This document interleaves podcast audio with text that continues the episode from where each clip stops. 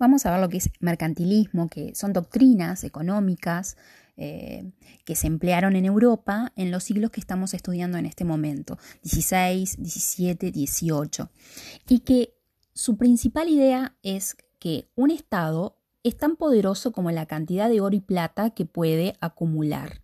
¿Sí? El reino más importante es aquel el que está lleno de oro y plata. Y por lo tanto, el rey va a tener mucho interés en intervenir en esa economía. ¿Sí? Em, ¿Qué características tienen? Bueno, la riqueza de ese país es oro y plata, ¿verdad? Y que el Estado juega un rol muy importante y obviamente ese Estado, la cabeza de ese Estado es el rey, por lo tanto sí o sí va a intervenir en la economía, qué se hace, cómo se produce, eh, el valor de, las, de los objetos. Habían un montón de aduanas de, de, una ciudad a la otra, porque lo importante era recaudar. Por ejemplo, en España, cuando venían a sacar oro y plata y se llevaban los barcos, era necesario que los barcos estuvieran, eh, las flotas, estuvieran controladas con galeones alrededor para que los piratas no, no se robaran el oro, porque cada moneda contaba. ¿Sí? Entonces, el Estado, ese Raikon, obviamente asesorado por sus ministros de Economía, decían qué se tenía que hacer para poder acumular esos metales preciosos. Se, tenía que, obviamente, lo ideal es vender mucho más de lo que se necesita comprar. ¿Sí? Entonces, si alguien va a vendernos algo, voy a tratar de ponerle impuestos para que sea más caro que el producto que vendo yo. Pero siempre eso se llama balanza comercial favorable, es decir, vender mucho más de lo que compro, es decir, que voy a ganar mucho más dinero que el que tengo que comprar, que el que tiene que salir de mi estado para comprar cosas afuera, ¿sí?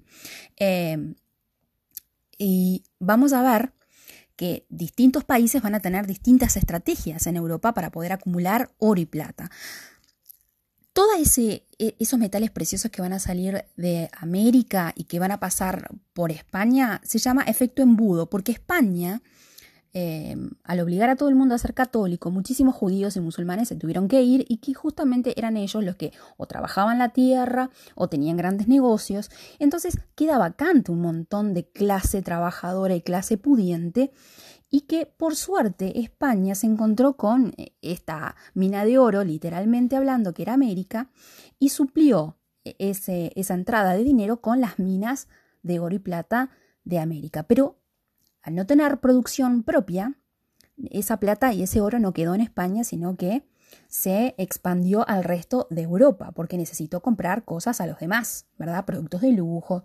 otro tipo de alimentos, otro tipo de manufacturas. Entonces, el resto de Europa se llenó de oro y plata americano que venía desde España. Y lo que causó fue que hubiese demasiado oro y plata circulando en Europa y eso provocó inflación. Inflación es suba de precios exagerado. Como decíamos, ¿qué estrategia tuvo cada país? Bueno, España tenía, por suerte, las minas de oro y plata, ¿verdad? Francia, ¿qué hizo? Bueno, no tenía esa suerte y lo que hizo es se dedicó a hacer productos de lujo y exportarlo. Perfumes, muebles, ropa. En el caso de Alemania, dijo, ¿Cómo producimos más? Bueno, tiene que haber más población. Cuanto más población hay, más alimentos vamos a necesitar, más gente va a tener que cultivar, más gente va a hacer productos, entonces eso va a rendir en una mejor economía. Inglaterra, Holanda, incluso Portugal, que tenían, bueno, eran países, países mercantes, tenían flotas importantísimas y decían, bueno, vamos a hacer un comercio triangular. Compro algo acá, lo vendo a otro lado, luego algo así. Un y un, es una, mm, un comercio triangular de vendiendo productos de un lado al otro. Qué sé yo, por ejemplo, Inglaterra se llevaba productos de Europa, las vendía en África. En África le daban oro y esclavos, los esclavos los vendían en América. Eso después se iba a Asia. En Asia tenía eh, especias y las especias las llevaba después a Europa. Y eso se dedicó y acumularon grandísimas cantidades de oro y plata.